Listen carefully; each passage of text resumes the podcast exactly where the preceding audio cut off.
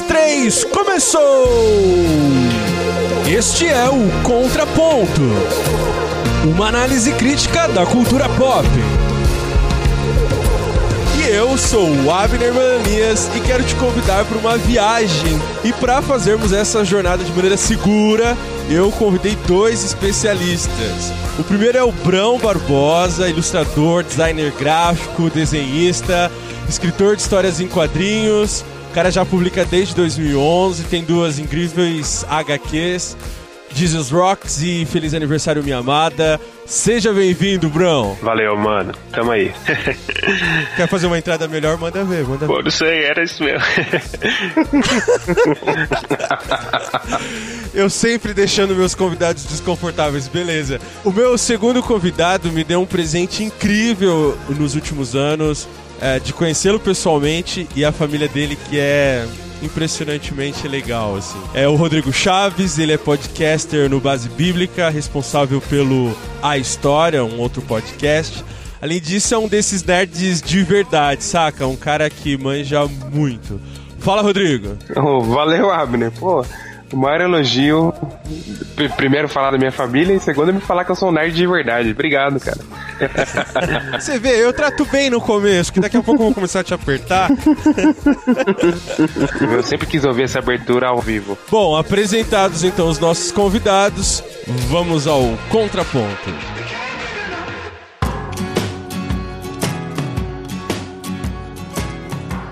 Alguns meses eu publiquei um post em que dizia que eu queria fazer um episódio, um podcast sobre quadrinhos. E eu até brinquei dizendo que seria uma análise sobre as dimensões e alcances de uma bruxa que constantemente tenta roubar o bem mais precioso de um ricaço. E também sobre a profundidade do guia que leva três garotos a uma série de aventuras.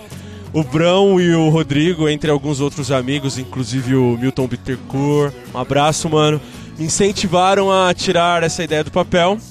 Quer dizer, digo, do Facebook.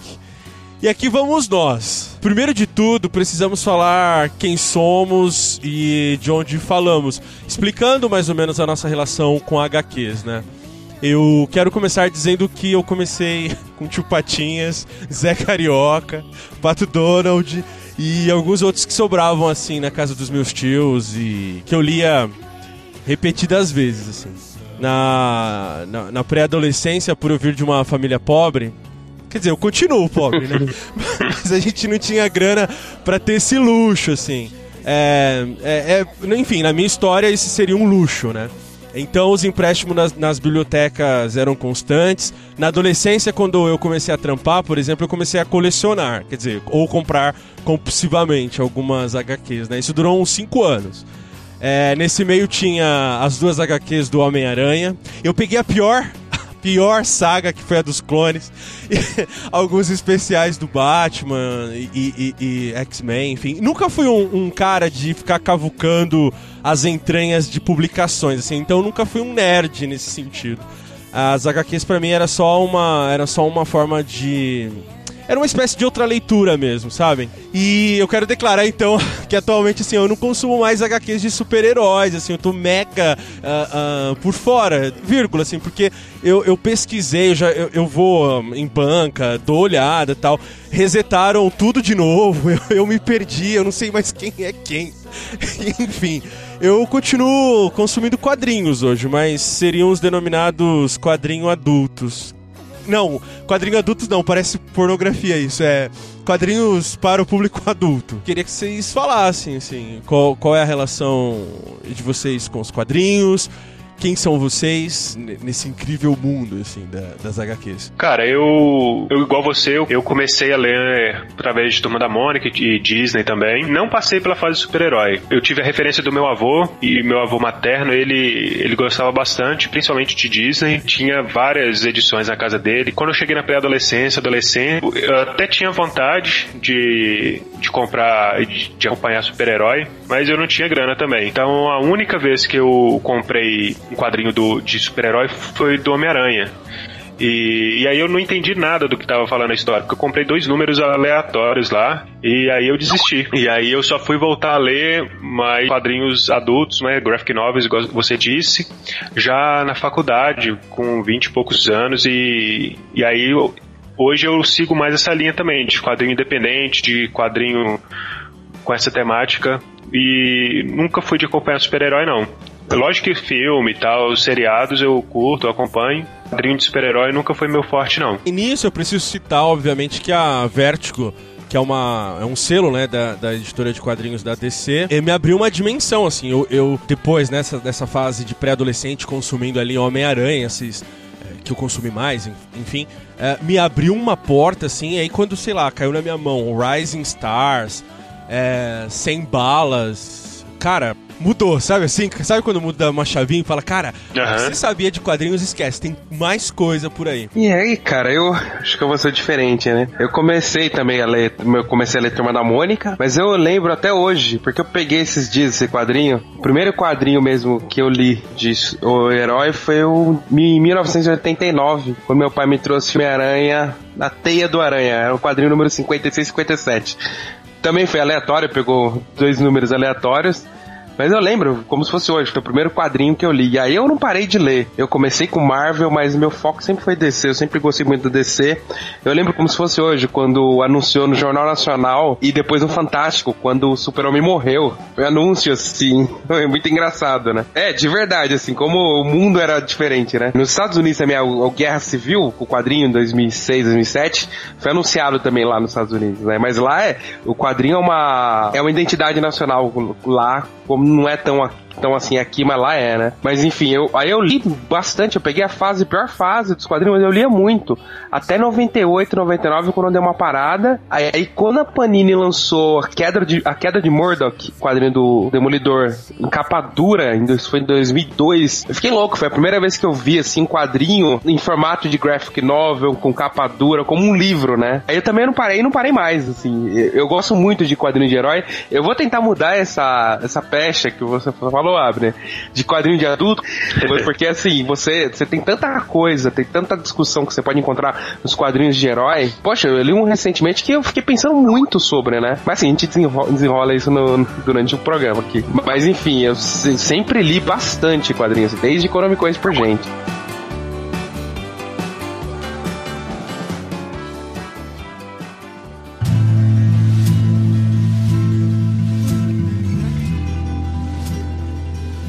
Há quem diga que HQ é coisa de criança. É óbvio que nós não concordamos com isso. Mas assim, tal como conhecemos hoje, as histórias em quadrinhos só vão surgir mesmo na metade do século XIX, é, acompanhando mesmo os avanços da, da imprensa, desenvolvimento do jornal e tudo mais. Mas a proliferação das histórias em quadrinhos acontecem com o surgimento do jornal humorístico ilustrado, também é, no século XIX. Eu tô colocando dessa forma para pontuar que existe uma história, né? Existem livros sobre isso. Não é simplesmente aquilo que você vê ali na banca. Uh, e tem gente que ainda acha, né? Ah, vou comprar uns. Vou comprar um, um gibi da Mônica ali pro meu filho e tal. Então, existe algo mais, assim.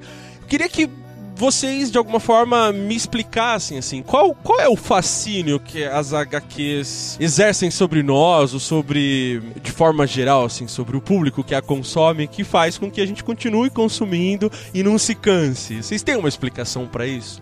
Partindo obviamente do pessoal pro geral, não sei.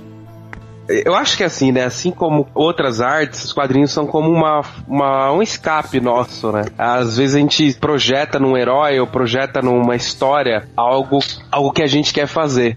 Mas assim, mas quando você começa a ter uma bagagem de quadrinho, a ler as histórias, até do mainstream mesmo, da DC, da Marvel, você vê cada história que você se identifica. Mais que um filme, mais que uma série, por quê? Porque o quadrinho você pode desenvolver essa história por anos. Eu gosto muito da DC porque a DC tem o, a questão do legado, né? A, a DC você consegue um legado do personagem. Por exemplo, o que aconteceu com o Flash em 86 ele leva até hoje em 2016. Então, assim, aí você vê um desenvolvimento do cara, você vê que o cara não é um herói só, ele teve filho, ele morreu, ele ressuscitou, ele voltou. Eu acho que isso fascina porque é, é, acompanha você ao longo da sua vida. É a mesma coisa que eu vou citar exemplo de Star Wars. É, é tão fascinante porque assim, é são os mesmos personagens que estão com você desde quando você era criança. Desde 1980, exemplo Star Wars. Eu acho que isso que fascina no, nesses quadrinhos.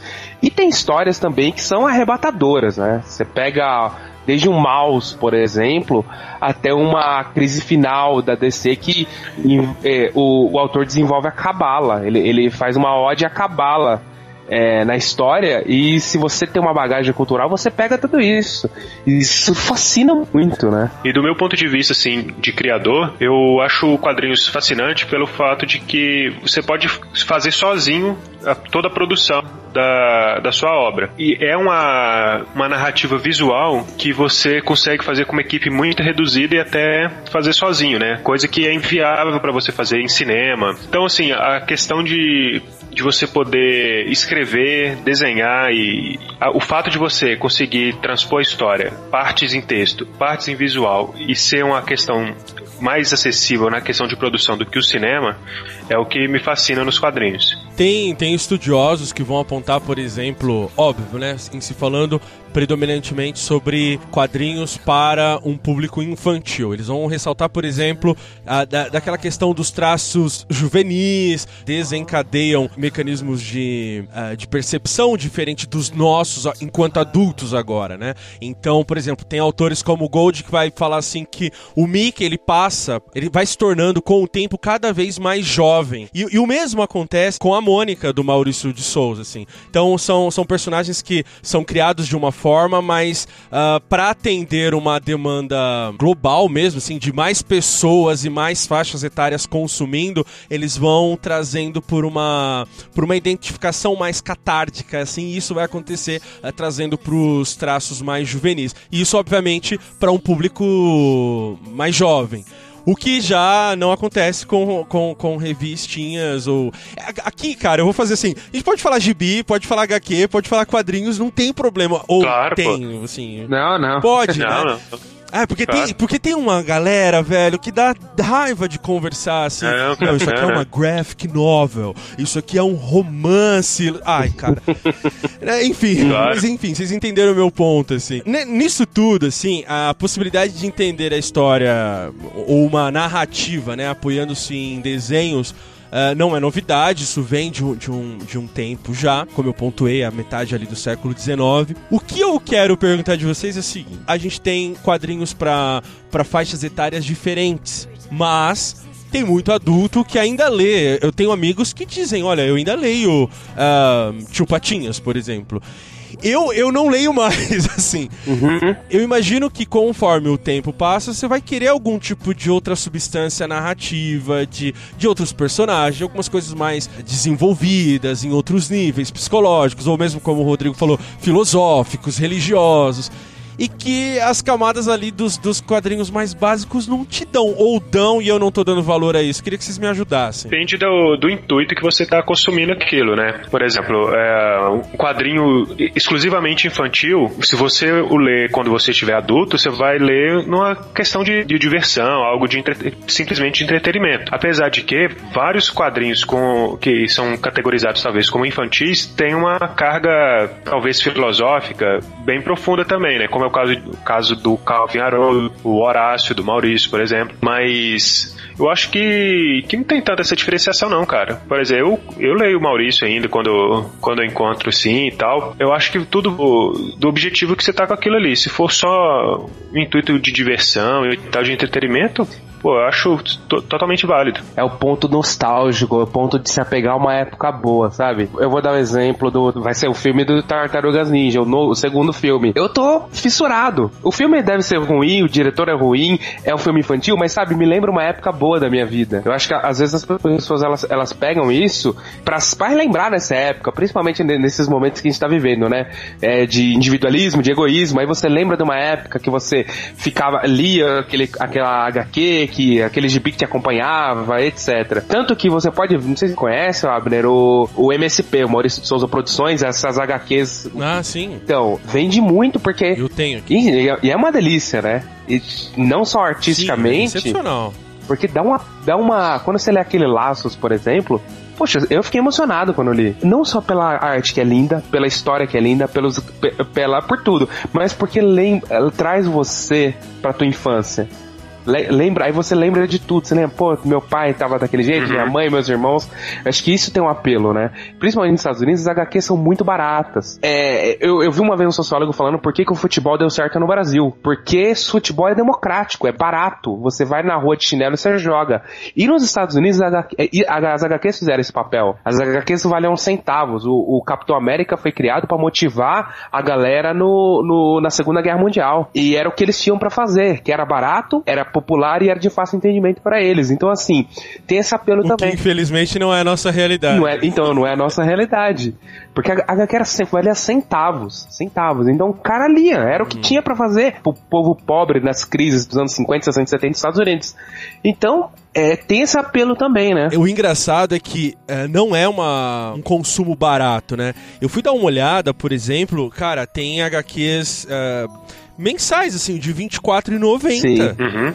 É, é cara, é difícil um pai bancar isso pra um filho, assim. E, e, inclusive, nessa nossa situação, né? Sim. Ah, financeira e, e e- tudo mais. O que, o, que me, o que me leva a perguntar pra vocês o seguinte, assim, é, obviamente tá mais aqui mais um preconceito meu escancarado, né? Ah, não, não se tornou um, um consumo só de, de caras mais velhos, assim, porque ou tem muita criança e adolescente consumindo isso, porque a gente também tem o advento de tablets, de e-readers, ah, tá sendo consumido dessa forma? Vocês têm informações? Então, sobre quadrinho digital, tem um, a plataforma mais consolidada é a plataforma norte-americana, que é o Comixology, né? É, já está consolidada há bastante tempo, tem a DC e a Marvel vendem também através deles e tal. E no Brasil tiveram algumas algumas tentativas de seguir um caminho parecido. E o que tem dado mais resultado até agora é o Social Comics que é do Grupo Omelete, que o Grupo Omelete adquiriu, né? Apesar de ter um, um plano de negócio diferente do Comixology. Lá no, nessa plataforma norte-americana, é como se fosse uma, uma Apple Store. Você vai lá, compra o arquivo digital e lê. O Social Comics, ele, ele é um plano de assinatura. Então você paga ali a mensalidade, por volta de 17, 18 reais, e você consome o que quiser, entendeu? Os CBRs rolam solto aqui no Brasil, viu, Abner? É, CBR é a pirataria dos quadrinhos mesmo, né? A pessoa baixa e tá tudo lá no tablet dela, no computador ela lê, né? Infelizmente. CBR, essa questão, eu acho que se dá bastante pela defasagem de lançamento lá fora com aqui, né, dos títulos. Porque eu vejo alguns quadrinhos nacionais, independentes, até pirateados e tal, mas eu não sei se isso tem uma. se chega a prejudicar as vendas. Os meus títulos, por exemplo, eu, eu mesmo disponibilizo para leitura gratuita no meu site e tal, e eu não. Eu não acho que que eu perdi na, em questão de venda, nada por isso. Eu acho que pelo contrário, acho que serviu bastante como divulgação. É, o- os quadrinhos, é, até que o Abner falou do- dos preços, né? Poxa, você vai numa uma livraria, você vê aquele encadernado de capa dura, crise final, enfim, a guerra civil, aquela coisa linda, né? Dá vontade de comprar, mas o problema é que é muito caro, né? Eu cheguei a pagar Aham. 150 reais num- numa HQ. É, mas é coisa de que de hobby, né? Se torna uma coisa de ro- hobbyista, né? Infelizmente. claro. A- Aí o que, que o povo faz? Pirateia. Infelizmente, né?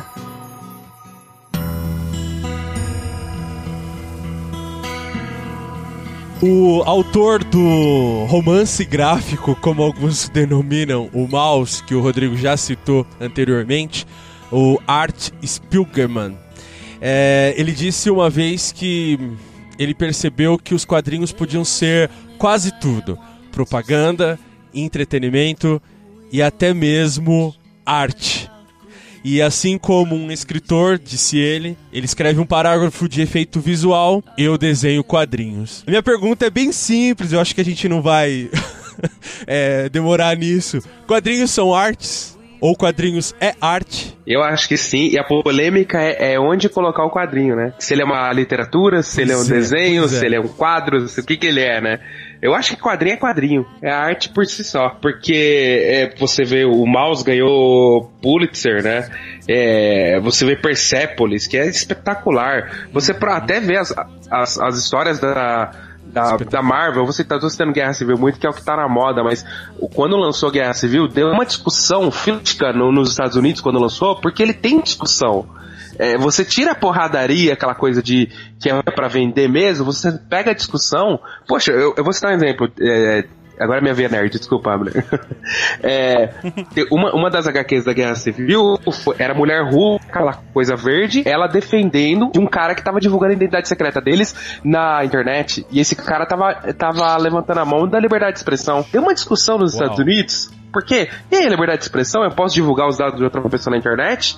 E começou, sabe? Da discussão. Você tem camadas ali. Se você sai do, da, da porradaria, você tem camadas. Por isso que eu acho que é arte, sim. Tem gente que tentou encaixar em literatura, tem gente que tentou encaixar em desenho, né? Eu acho que é, é arte quadrinho, ponto. Brão, não preciso nem perguntar pra você, né, cara? Não preciso nem perguntar pra ti. Não, pô, é a nona arte, né? É. E, Ah, é, exato. Exato. E não tem o, o que categorizar, porque uma, ela é arte por si própria, né? Quadrinhos é arte por si própria. Então, não é literatura, não é cinema, nada. Cada um é. Cada mídia é uma mídia diferente, né? Cada arte é arte em si, né? E o quadrinho é legal que a, o- a forma receptiva dele é de várias camadas. Você tem uma. Você lê uma. Uma história, você vê essa história e você pega essa história. Então, assim, ele, ele atinge o leitor, de, a pessoa de três formas. E isso, isso é diferente de um filme ou de uma série, enfim, de um livro. Dificilmente você assiste um filme você sabe quem foi o desenhista, quem foi o, o diretor. Poucos fazem isso. Abner, você que gosta muito de filme, você ah, ah, vê um filme, você sabe. Ah, esse filme é do diretor tal. Esse filme é do, do fulano de tal. O pro... a- agora, a, a HQ é muito mais fácil você entender isso. Poxa, se eu ver hoje uma arte do Brão, eu reconheço. Não preciso nem ver o nome dele ali, eu sei, é do Brão. É, aí você cria uma identidade com aquele seu artista, né? O, o desenhista. Você ah, ah, tem, tem brigas até, discussões na internet de ah, eu não gosto da arte do John Romita Jr., eu não gosto da arte do Geoffrey Jones, eu gosto muito do Alex Ross. Então, assim, você cria uma identidade com esse artista. Eu acho que é uma identidade maior do que com o diretor, do que com o produtor, porque além de tudo, a HQ é mais acessível ao público, né? E, e eu finalizaria essa, essa discussão da seguinte forma: se é algo que você revisita e você consegue ver, você já falou em camadas, né? Mas você tem um- um- uma uma HQ não é pra ser lida apenas uma Uhum. vez. Você consegue voltar, aí você na segunda leitura você fala: puxa, eu não tinha percebido essa cor me indicando o que iria acontecer dali a 10 páginas. Ah, eu, eu, eu não tinha visto esse detalhe, eu não tinha. Sabe, são. E outra uma coisa pra mim que eu, eu fico assim, embasbacado é como em um, um quadrinho o cara me passa um universo de emoção, de, de sentido, de. Oh, ca- como assim? E, e- e é diferente porque eu leio também, é, é, enfim, as minhas paixões e tal. E às vezes o cara precisa de um capítulo inteiro pra me mostrar que o personagem tá sofrendo exatamente por um ponto.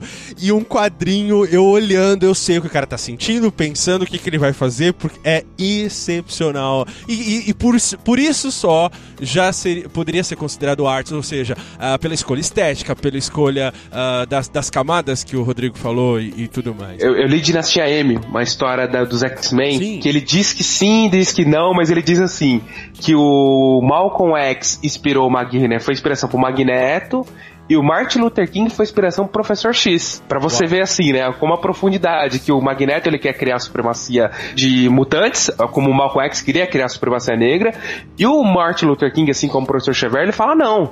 Nós temos que conviver igual, nós somos diferentes, temos nossas diferenças, mas nós temos que conviver igual, nós somos todos humanos. Aí você vê esse, eh, esse tipo de profundidade, né? Você vê como, como você pode fazer esses paralelos.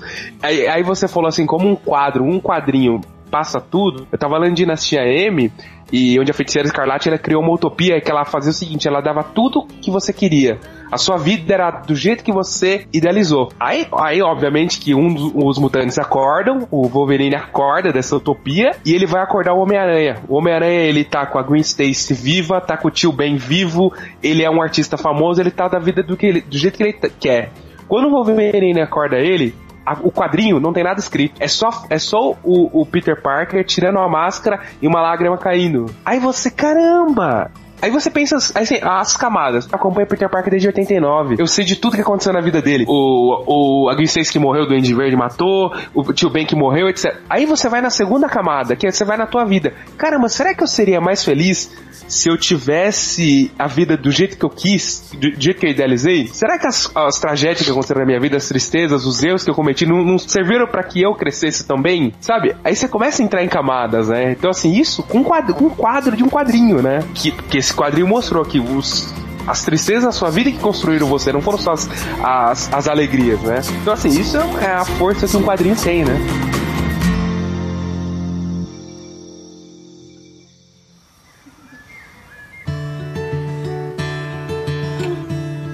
No princípio, a Marvel criou o Bullpen e o estilo. E o Bullpen era sem forma e vazia.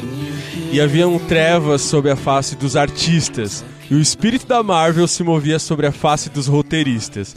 E disse a Marvel: haja o Quarteto Fantástico. E houve o Quarteto Fantástico. E viu a Marvel o Quarteto Fantástico e viu que era bom. Essa paráfrase é do Stan Lee, aquele velhinho que tem uma aparição em todos os filmes da Marvel, mas ele não se resume a isso, ok? E, tem um livro, o Marvel Comics, A História Secreta, do Sean Howell, que eu super recomendo para quem quer entender um pouquinho do contexto de produção, inclusive dessa, desse estúdio, né? Eu disse tudo isso porque eu tenho uma questão para vocês, assim. Como é que vocês veem os grandes estúdios influenciando a produção de quadrinhos? E, obviamente, os desdobramentos disso na cultura e consumo pop. Acho que toda, toda plataforma mainstream ou plataforma que é tão mandatória assim, ela se se ingessa, né? Se, se prende e tal, e, e, tem bastante receio de inovar, e é bastante perigoso isso. DC e Marvel, hoje em dia, a gente vê pouca inovação. Eles têm um lugar comum ali que varia pouco, né? De, de fase para fase. Mas tem todo o legado que eles construíram, né? Isso é inegável. Como o Bruno falou, como toda grande indústria, e se você vê em cinema também, em bandas Sim, principalmente, é. eles Canal de TV. Você pega, tira Michael Jackson, tira as, as lendas, são poucos discos que, os, que, o cara acerta na mosca. Você pega diretor, o diretor às vezes ele vive de um ou dois filmes que ele acertou, né? E a Marvel e a DC, elas são uma associação, alguns acertos, mas esses acertos mudam a história da, da cultura Sim, pop, né? Você, se você cita o Batman, você cita uma história do Batman, você cita a Guerra Civil da Marvel, que mudou, em 2007 mudou a história dos quadrinhos, você cita os erros também, né? Porque essa história, por exemplo, que, que a polêmica do, da vez agora, Capitão América falando é, High Hydra, né? Você vê que é puramente caça-níquel, que é para vender, que é para tirar mais dinheiro, que tá, tá embaixo um pouco. Então, assim, é, é, eles primeiro têm que vender, né? Então eles criam uma polêmica para ver se vende e isso atrapalha muito, isso quebra a inovação. É, eu vou dar um exemplo de Grant Morrison, escocês, ele já passeou em todas as, as, as editoras, né? E ele é de uma criatividade absurda, só que ele é podado, porque a arte, a, a, o que ele faz não vende, não é vendável. Eu, eu citei da Cabala, por exemplo, e a, que a, a trindade da, da DC, ela é baseada na Cabala, o Super-Homem Esperança, a Mulher Maravilha, a paz através da guerra e o Batman julgamento, né? E ele e o Flash é o relâmpago que vem de Deus que flui por todo o mundo, né? E ele desenvolveu isso muito forte né, quando ele entrou na DC. Tanto que se você pegar as histórias, é sempre o Flash é o condutor, o Flash foi o condutor da crise Crise das Infinitas Terras de 86, o Flash conduziu em 2007 agora na, na nova DC ele tá conduzindo. Ele conduz as histórias, o Batman o Julgamento, o Superman Esperança, Mulher Maravilha a Guerra através da Paz. Ele desenvolveu isso muito, só que ele foi podado, porque é algo que não vende. Então assim, quando você dá liberdade pro artista, ele pode afundar a sua empresa e ser um incompreendido, ele pode fazer algo que muda a história, né? Dentro de tudo isso que a gente conversou, existe vida além de Marvel e DC? E nesse sentido, quais seriam então os produtos e opções além desse mainstream? Bom, para mim, praticamente só existe vida fora as duas, né? Eu, eu, consumo muito pouco quadrinho da Marvel e da DC, porque justamente eu gosto mais de quadrinho de cotidiano, de das histórias que tem pouco ou nenhuma função de superpoder e tal, nesse sentido. Então eu gosto bastante de, de quadrinistas, na sua maioria independentes, alternativos, como se chama. É raro eu, eu consumir quadrinho de super-herói. Eu gosto bastante do, do conteúdo que a Social, Social Comics está tá publicando, porque na sua maioria é, são histórias desse sentido que, que me agradam mais. Eu, pelo contrário, eu conversando com você um pouco, né, Abner? Eu até falei pra você que eu não acho que HQ é mainstream, né? Eu, eu leio muito Marvel DC, é o que eu mais leio. Eu não, quase não leio nada fora disso, assim. É, não é por preconceito, nada, é por não conhecer mesmo. Até o Brão, tendo mais contato com o Brão assim, você começa a ver as coisas que ele indica, no, às vezes nas postagens dele, você começa a descobrir outras coisas, assim. Isso é legal. É legal abrir, abrir esse horizonte. Eu leio muito Marvel DC, eu leio mais DC, né? Eu gosto muito da DC porque a, a DC ela tem os, os, os heróis dela são mais épicos, né? São mais super-heróis e os da Marvel são mais mundanos. Assim, é mais preferência, né? Nem filosoficamente, nem nada. É só preferência mesmo. Porque eu não acho, assim, que, que é muito mainstream, né? HQ, porque o povo não lê em geral, né? Mas, assim, o que eu conheço fora é o que o Brão indica às vezes que eu vejo, né? o, o Brão tinha falado de Calvin Haroldo, assim, só pra, pra constar, eu sou é, fã absoluto, assim. Cara, tem inclusive um documentário na Netflix extremamente incrível. Eu não sei nem como dizer, assim. Porque para mim tem uma memória afetiva também, né? E vendo esse documentário que vai estar tá linkado aqui no post desse é, podcast, quanto o autor se cercou, isso é muito interessante, uh, de proteção para que a arte dele falasse mais do que ele próprio, entendeu? Então poucas pessoas tiveram acesso a ele, uh, ele era recluso. Ele é recluso. É, né? ele é, né? Eu tô batendo, cara, mas enfim.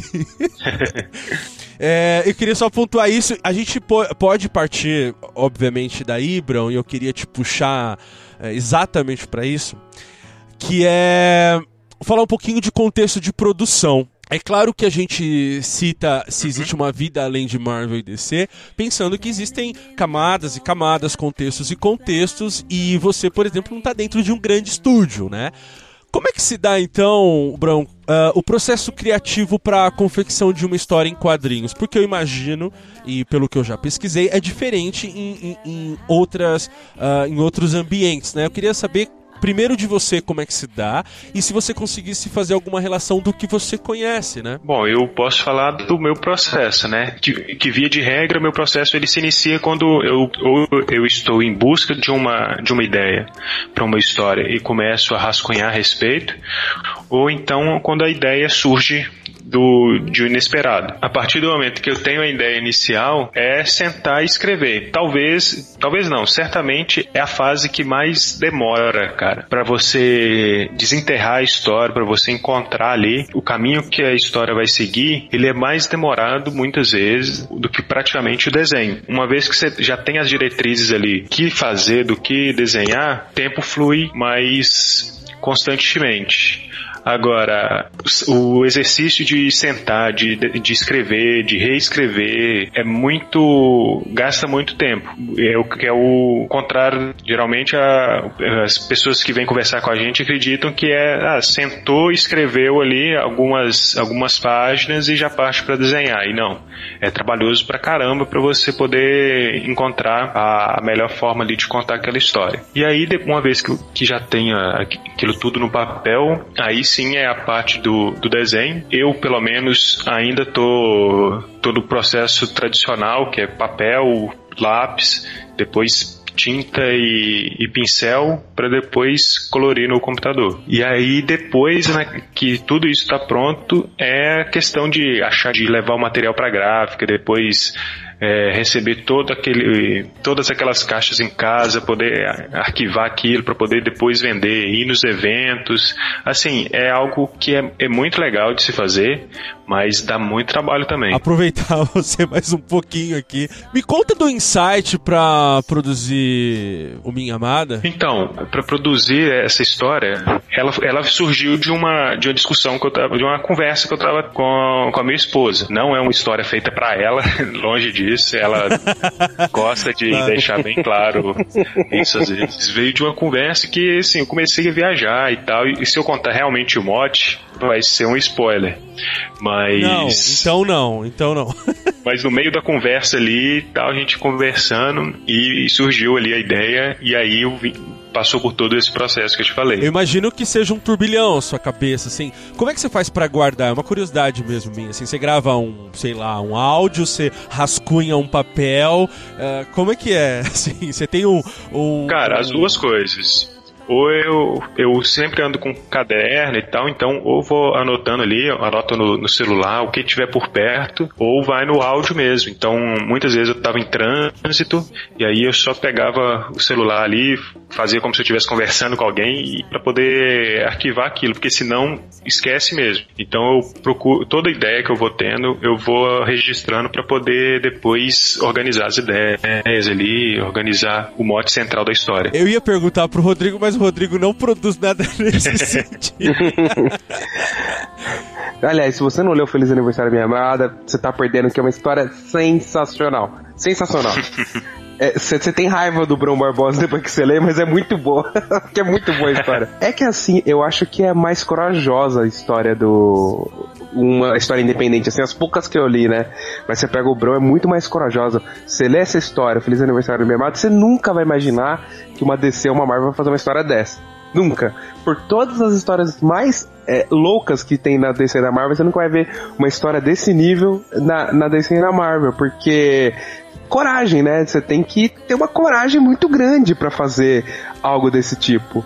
E eu acho legal isso, assim, isso pode ter uma faca de dois gumes, né? Pode ser uma história, uma viagem total da cabeça do autor, mas pode ser histórias fenomenais como Feliz Aniversário Minha Amada ou Jesus Rocks, por exemplo, né? Você encontra mais mais coragem, mais é. Não é só coragem a palavra. Sim, ele não, ele não tem receio de errar, né? Pode parecer clichêzão, é por... mas é, é isso mesmo. Até porque o, o artista independente, ele tem muito menos a perder do que uma ao arriscar do que uma editora grande nesse porte, né? Então, de certa forma, é mais é mais conveniente, talvez. Se um artista independente lança um quadrinho que não é tão bem sucedido, ele o alcance dele ali é muito menor do que o no mesmo exemplo numa editora dessa, né? Ah, sim, ele pode quebrar, né? Todo o projeto dele que ele investiu, ou que ele, a ideia dele pode acabar, né? E a DC, por exemplo, que claro. já fez, a DC e a Marvel, que já fizeram muitas porcarias, continuaram, né? A Marvel fa praticamente faliu em 2000, né? Em 98, 99, mas ela tá viva hoje, né? E um quadrinho. Muito. E um quadrinista independente não tem essa chance, né? Ele não pode pedir concordata no, na, no, no, no Brasil, né?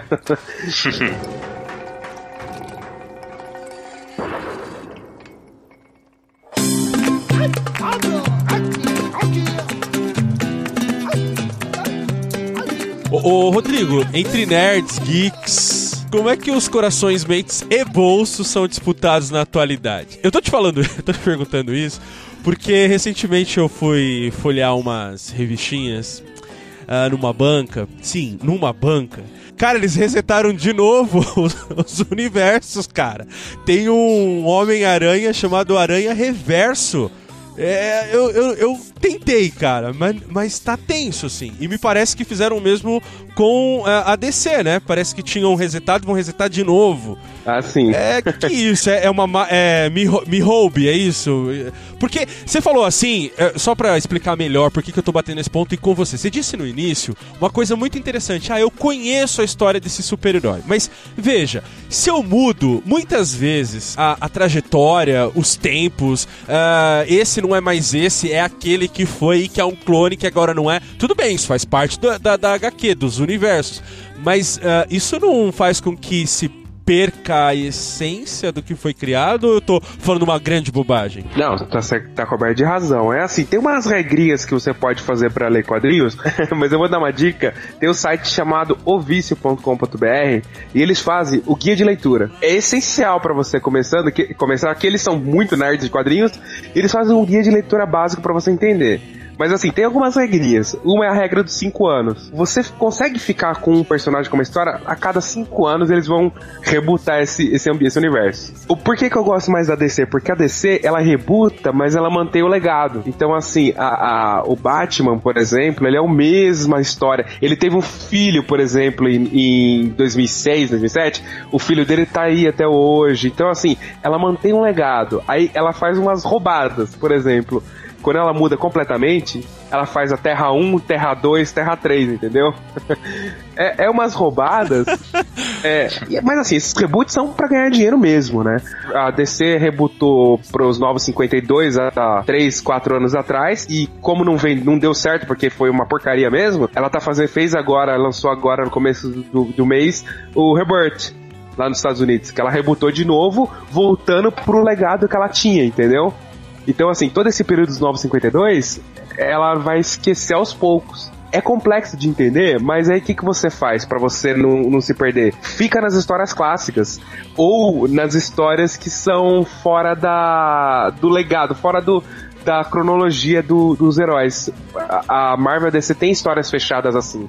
É, por exemplo, tem uma, uma história genial da, do Super-Homem chamada Entre a Força e o Martelo. Entre a Foice e o Martelo que é quando o super-homem, em vez de ele cair no canto é dos Estados mesmo. Unidos, ele cai na Rússia. Então, Sim. assim, é uma história tão muito. É um clássico de super-homem e é uma história que dá várias discussões, né? Fala do socialismo, fala do capitalismo, fala de totalitarismo. Então, assim, e é uma história que não, tem, não tá na cronologia do super-homem. Então é legal, é uma historinha fechada, você compra encarnado ali. Tem o Reino do Amanhã também, que é uma história que eles já estão bem mais velhos. Enfim, você consegue fazer isso, mas espanta muito quem é novo ou quem não tá acostumado com isso, né? Eu, eu, Brão, se você também que já lê, você vai, você vai ficar com raiva, mas tá acostumado. Mas o leitor novo não vai, não vai querer. O que, que ele faz? Vai pros filmes. E os filmes eles não conseguem fazer isso ainda, né? Ainda, ainda. É uma questão de tempo apenas. Você vê, por exemplo, quantas vezes o, o Homem-Aranha foi. O tio Ben morreu nos filmes, né? Pois é, não precisa mais, né? Já tá todo então, mundo sabendo. Ou quantas vezes vão contar a, a origem do Batman, né? Exato, é, exato. É tenso, é tenso, é tenso. Dentro disso ainda, Brão, do lado independente, assim, mas obviamente do seu, né? Eu não vou nem fazer a pergunta óbvia de que é se você tá ganhando grana em cima das suas HQs, mas como é que se dá a relação com os consumidores, assim? Você tem uh, duas uh, HQs incríveis, assim. Uh, você tem um pensamento de. Querer colocá-la. Eu imagino que você queira um público maior, que queiram que leiam suas HQs, né? queiram ler suas histórias, assim. Mas existe um, um, um, abismo grande em enxergar lá, né? E esse lá pode ser diferente para mim, é diferente para você, é diferente de um outro escritor e por aí vai. Queria que você me falasse como é a sua expectativa. É, você criou ali, aí você vê acontecendo, só que esse processo é lento, ou dá algum retorno que você não esperava. Uma questão mesmo de expectativa expectativa e a realidade. Como todo autor, eu, eu espero alcançar o máximo de leitores possíveis. Mas é o que você falou, é uma a expectativa às vezes é muito maior do que a realidade, né? Então o que eu procuro fazer é sempre dar uma atenção legal para aquelas pessoas que compram o, as histórias pelo meu site. É, eu sempre mando o livro com, com dedicatória e tal. Sempre procuro postar no correio o, o quanto antes para poder a pessoa ter acesso rápido, né, e tal. E, e quando eu estou produzindo uma história nova também, eu sempre aviso essas pessoas que já compraram, ou sempre vendo com com um desconto na pré-venda para essas pessoas e tal. E, e, sempre procuro manter um momento próximo sem ser chato, né? Sem sempre, sempre que alguém vem com dúvida e tal, procuro atender e tudo. E assim, a questão da produção, igual você falou, eu sou um. Eu não, não vivo da, das vendas do, das minhas histórias. É um. É um retorno bem, bem baixo, né? Ao se comparar com com a produção em massa. Então, o que eu faço é, eu, eu, não, eu, não, eu não almejo ter uma produção é, periódica com a, uma produção com a periodicidade tão baixa. Então eu sei que eu vou lançar uma história a cada ano, a cada dois anos. Eu sei que eu não posso exigir de mim que tenho um trabalho convencional, que tenho pouco tempo para produção, um, um fluxo tão árduo quanto pessoas que estão integrais, né? Quanto artistas integrais. Então eu tento ir ponderando essas questões pra, nem para ficar desleixado com relação a isso, nem para para desistir disso e tal, nem também para pirar e ficar cobrando de mim uma produção em massa também frenética. Então eu tento dosar isso aí.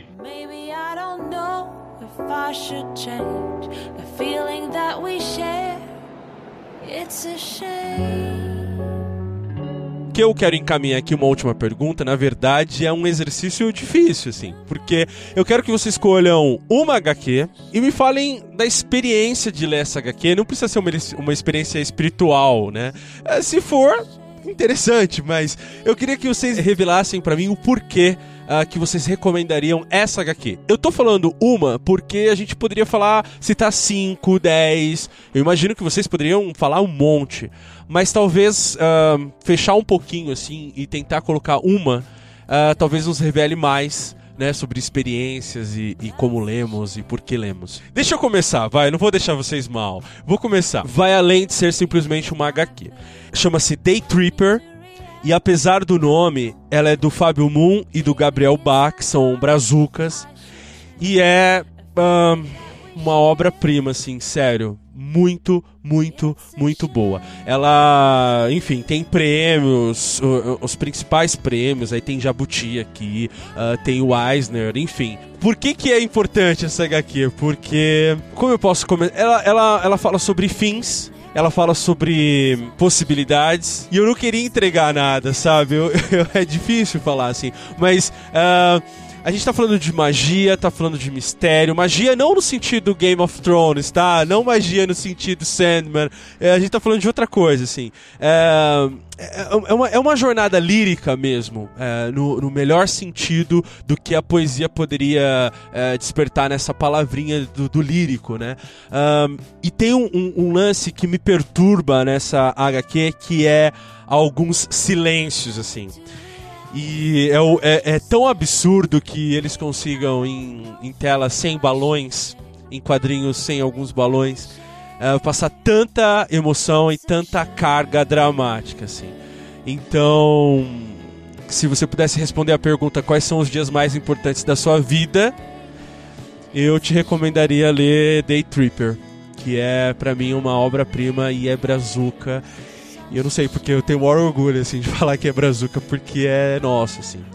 Então, é isso. Comecei. Agora é com vocês. Cara, para mim, a, obra máxima dos quadrinhos é o Calvin Haroldo. Eu, eu acho que, sim, se o cara nunca leu quadrinhos, se ele tivesse Uh, aquele lance da ilha, né? Se você fosse pra ilha e tivesse que escolher só uma coisa, eu recomendaria o Calvin Haroldo. Porque, cara, conversa com todo mundo, criança, adulto, o desenho dele consegue ser é, na medida exata ali do, do, da mensagem e ele consegue ser tanto casual como profundo. Então eu acho o, que o Bill Watterson ele conseguiu o auge ali da, da sua intenção, ele foi atingido ali no Cove Haroldo. Pô, Brão, que maravilha, cara. É isso mesmo. eu falei agora há pouco, não sabia que você ia falar sobre. Que bom, que bom. Tem que ler tudo mesmo. Eu tenho os. Não, é. eu, eu acho que a única opção que a gente tem hoje são os encadernados, né? Que são uns, uns, blocões, assim. Uh, não são caros se você relacionar aí com quase, sei lá, 60 pau de um de uma piada mortal ou não, é. das Trevas, mas é, é possível e é legal, né, Brão, que atinge uma criança, mas o mesmo quadrinho faz um outro sentido e dá uma outra interpretação para um adolescente e para um adulto é também outra, né? É, cara. São muitas camadas ali. Eu, eu não sei, mas eu acho que ele atingiu a imortalidade, assim, imortalidade no sentido da obra indo além, né? Ultrapassando, uhum. ultrapassando realmente gerações. Total. Rodrigo, você, mano. Eu vou tentar não burlar a sua regra, mas eu vou usar uma HQ para exemplificar todo um, um, um lore inteiro. É do Batman, que é o meu personagem favorito. Eu li tudo que você imaginar do Batman, eu li. E tem uma HQ chamada Sobre o Capuz. O, o Coringa, ele matou o segundo Robin. Inclusive, foi, ele matou o segundo Robin porque os fãs decidiram, né? Foi tipo um Você Decide nos Estados Unidos. E o pessoal não gostava do, dele, né? Então, eles decidiram por, que o Coringa matasse, né?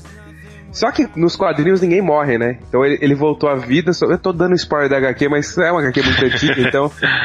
muito antiga. Então, assim ele volta à vida com, sobre o, com a fantasia de o Capuz Vermelho, que era a primeira fantasia do Coringa, né? Antes dele se tornar o Coringa. E, e ele vai, ele sequestra o Coringa, espanca o Coringa como o Coringa fez com ele e, e não mata ele porque ele quer que o Batman mate o Coringa. Aí o, o, questionamento moral todo é: por que, que você não mata esse cara? O, matou o Robin, é, deixou a, a Bárbara Gordon aleijada, estuprou ela e deixou ela aleijada, a filha do, comissário Gordon, deu um tiro na cabeça da esposa do comissário Gordon, matou, explodiu uma escola cheia de crianças. Então o Coringa é insano. Por que, que o Batman não mata ele? Esse, esse é o dilema inteiro da HQ. Não é o, o, o fato de o Capuz Vermelho ser o, J, o Jason Todd, né? Os diálogos são tão geniais, são tão geniais que você pensa, você começa a repensar isso, por exemplo exemplo, de pena de morte, bandido bom é bandido morto, sabe? Faz você pensar nisso, que não é isso que, que a sociedade precisa, sabe? E até tem uma frase que virou frase do Facebook, até, que o Batman fala, é, se eu mato um assassino, o número de assassinos continua igual, né? É, uhum. essa, essa, frase, inclusive, tá nessa HQ, né? Que é interessante, né? Porque você vai ser um assassino também. Ele fa ela faz todo sentido no, no, no, mundo do Batman, né? Que o Batman é uma ideia. O, o Nolan, dos filmes, ele fez isso. O Batman é uma ideia, um, é um ideal, não é um, um, um, cara, né? Poxa, aí você vê, você compara o Batman com o Super-Homem, né? Você vê o Super-Homem, a Metrópolis é toda alegre, o Super-Homem é vermelho e azul, toda festiva, todo mundo alegre, e o inimigo do Super-Homem é um militar, é, é um empresário quase militar, careca, bravo. E o Batman, a Gotham City é depravada, cinza, tudo escuro. O Batman é feito através de um trauma todo nervoso, todo é, frustrado, e o inimigo dele é um palhaço, palhaço todo alegre. Então, assim, é, são esses paralelos que dão a graça de tudo isso, né? Que dão a graça de ler HQ. Eu acho que essa HQ sobre o capuz é, fala muito disso, né? E exemplifica por que, que a gente não. O mundo não deve ser dessa forma, essa, essa barbárie, lei de italião, de horrividade, enfim, de vingança. Isso não leva a nada, né? Por mais que o Batman seja movido a isso. É interessantíssimo essa HQ. Eu me alonguei muito. Não, maravilha. É paixão, cara. Eu, é. eu, queria ter mais tempo aqui, cara, para falar, sei lá, do escultor, para falar de uh, pílulas azuis, de falar sobre um monte de coisa que eu queria falar. Mas não, não dá, né, cara?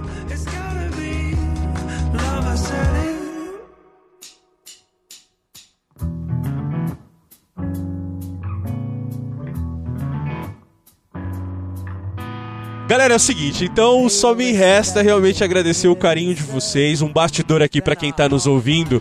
É, essa gravação é a segunda que a gente está fazendo, é uma extensão da primeira parte que a gente fez, porque caiu a, a, a internet e tudo mais. Esses caras aqui uh, carinhosamente aceitaram retornar, dar continuidade com o mesmo clima da, da, primeira. E então, assim, muito obrigado, Brão. Queria que você utilizasse esse espaço aqui para chamar a galera para comprar suas HQs, para entrar em contato com você uh, e saber das novidades e tudo mais. Então, utilize esse espaço aqui no Contraponto, mano. Pô, cara, eu que agradeço, valeu. Sempre que precisar é só chamar. E minhas histórias você encontra em brãobarbosa.com barra Rocks e brãobarbosa.com barra Feliz Aniversário. Nos dois, nos dois endereços eu disponibilizo as histórias para leitura gratuita e também a opção de compra dos exemplares físicos. E qualquer rede social, meu usuário é Brão Barbosa. Pode seguir, chama aí que a gente bate um papo. Rodrigo, convida a galera aí, cara, pro Brasil Bíblica, pro A História.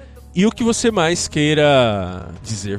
Obrigado pela oportunidade. É, falar de novo com o Brão também é sempre um prazer. A gente gravou um base. Eu vou deixar no link o base bíblica que a gente gravou com o Brão Barbosa sobre o Feliz Aniversário Minha Amada. A gente falou bastante Maravilha. sobre HQ também, né, Bruno? Foi bem legal. Faz um foi, tempinho foi. já, mas foi um podcast legal. Eu tô em três podcasts. Eu tô no basebiblica.net, é o, o podcast mais voltado pra gente falar bastante de Bíblia, né? E temas cristãos. O ahistoria.net tem uma parada porque eu tô gravando uma trilogia, primeira mão eu vou falar, a trilogia sobre a saga dos negros no Brasil, da escravidão, Oh. a- da escravidão até as políticas de afirmação. Vou lançar logo, então primeira mão. Vai ser uma trilogia, por isso que tá dando um trabalhinho. Mas acessem lá o ahistoria.net, que tem uns, episódios legais. E eu tô achando graça também, junto com o Franklin lá. E é bem legal. E assim, eu Gostava bastante desse site aí. E, e, galera, leiam HQs. Leiam HQs, é uma outra forma de entretenimento, é diferente de ler livro, é diferente de ver série, é diferente de ver filme, é uma outra forma de entretenimento. É, vai te abrir muitas, muitas coisas legais, você vai conhecer escritores, vai conhecer artistas, vai conhecer editoras, é bem legal mesmo. Comece com o mainstream mesmo, com o DC e com o Marvel, vocês vão gostar, vale a pena. E você que nos ouviu até aqui, apresente seus pontos e até mesmo seu contraponto nos comentários deste post em bibotalk.com ou nos mande um e-mail para contraponto@bibotalk.com. E por falar em comentários, você já deve ter percebido que eu, propositadamente, não tenho um espaço aqui no Contraponto para comentar os comentários. E a explicação é simples. Eu respondo pessoalmente cada comentário deixado na postagem do podcast em bibotalk.com e eu faço isso para ampliar mesmo as conversas que temos aqui e também para orientar ações futuras na condução deste podcast. Por isso mesmo eu quero agradecer a cada um que reserva um tempo para ir até o site fazer suas considerações. Agradeço demais o carinho de vocês. Aqueles que elogiam, criticam e mesmo a você que ainda não comenta, mas que indica, compartilha e fala do contraponto para os seus amigos. Se você utiliza iTunes e gosta do conteúdo do Contraponto, coloque o nosso podcast em destaque, classifique e atribua estrelinhas ao Contraponto. Obrigado mais uma vez e até a próxima.